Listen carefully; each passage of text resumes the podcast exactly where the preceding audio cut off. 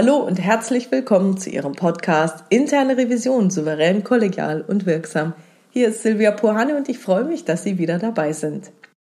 Nie hätte ich gedacht, dass jemand, der Menschen guten Manieren näher bringt, sagen würde, dass er rezeptartiges Denken ablehnt. Ich dachte, es käme bei gutem Benehmen auf die Einhaltung von Regeln an. Anscheinend nicht. Doch zurück zum Anfang. Knigge-Trainer Clemens Graf von Hoyos wurde in der SZ vom 28.10.2022 interviewt. Der Artikel heißt Ich kapitalisiere meinen guten Namen und meine gute Erziehung.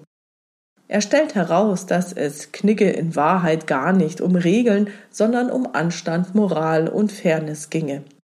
Er sagte, es sei die Königsdisziplin der Höflichkeit, über Fehlverhalten der anderen hinwegzublicken dieses Fehlverhalten sogar zu adaptieren, das sei dann die kaiserliche Disziplin.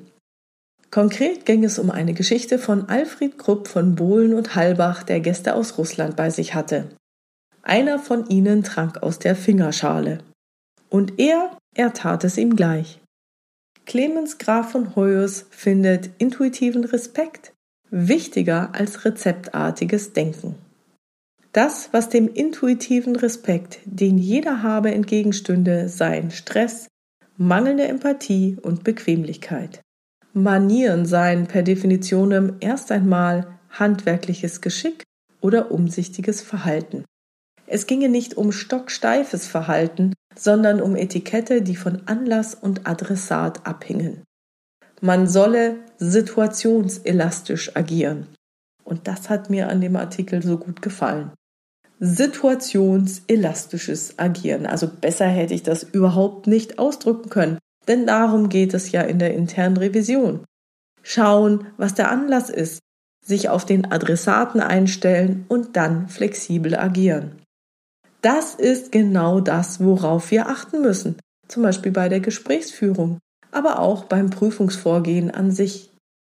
Es sollte umsichtig sein. Es macht doch einen Unterschied, ob man sich bereits gut kennt oder der Revisionspartner neu in der Rolle des Prüflings ist. Das, was meiner Beobachtung nach vielen Revisionseinsteigern schwerfällt, ist, sich von ihrem vorher festgelegten Fahrplan in einem Gespräch lösen zu können, um individuell auf den Gesprächspartner einzugehen.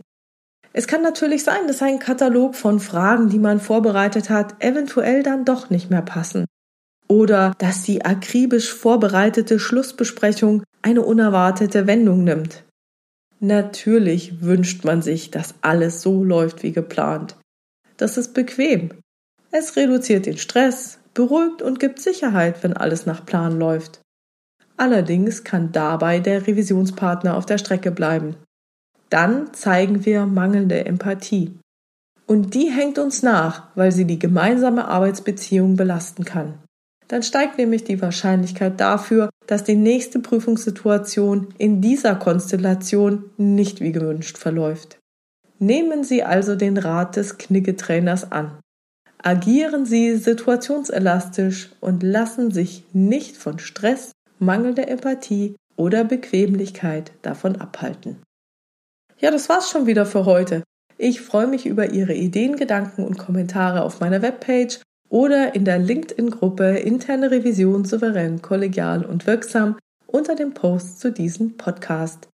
Wer in der internen Revision arbeitet und dieser Gruppe beitreten will, schickt gerne eine Anfrage.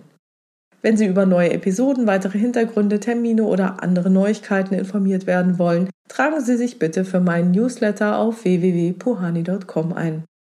Ja, und wenn Sie eine Frage haben, die Sie gerne beantwortet hätten, Schreiben Sie mir doch per Mail an info@puhani.com oder nutzen eines der Kontaktformulare auf meiner Webpage www.puhani.com. Dort gibt es eine offene, aber auch eine anonyme Variante für Sie. Ja, und wenn es passt, greife ich diese Fragen und Themen gerne in weiteren Episoden auf. Vielen Dank für Ihre Bewertungen und Ihre Rückmeldungen. Ich freue mich immer, wenn ich von Ihnen lese und wenn Sie sagen, dass Ihnen der Podcast in Ihrer Prüfungspraxis weitergeholfen hat. Bleiben Sie dran und hören Sie gerne wieder rein in Ihren Podcast Interne Revision souverän, kollegial und wirksam. Mein Name ist Silvia Puhani und ich wünsche Ihnen erfolgreiche Prüfungsprozesse.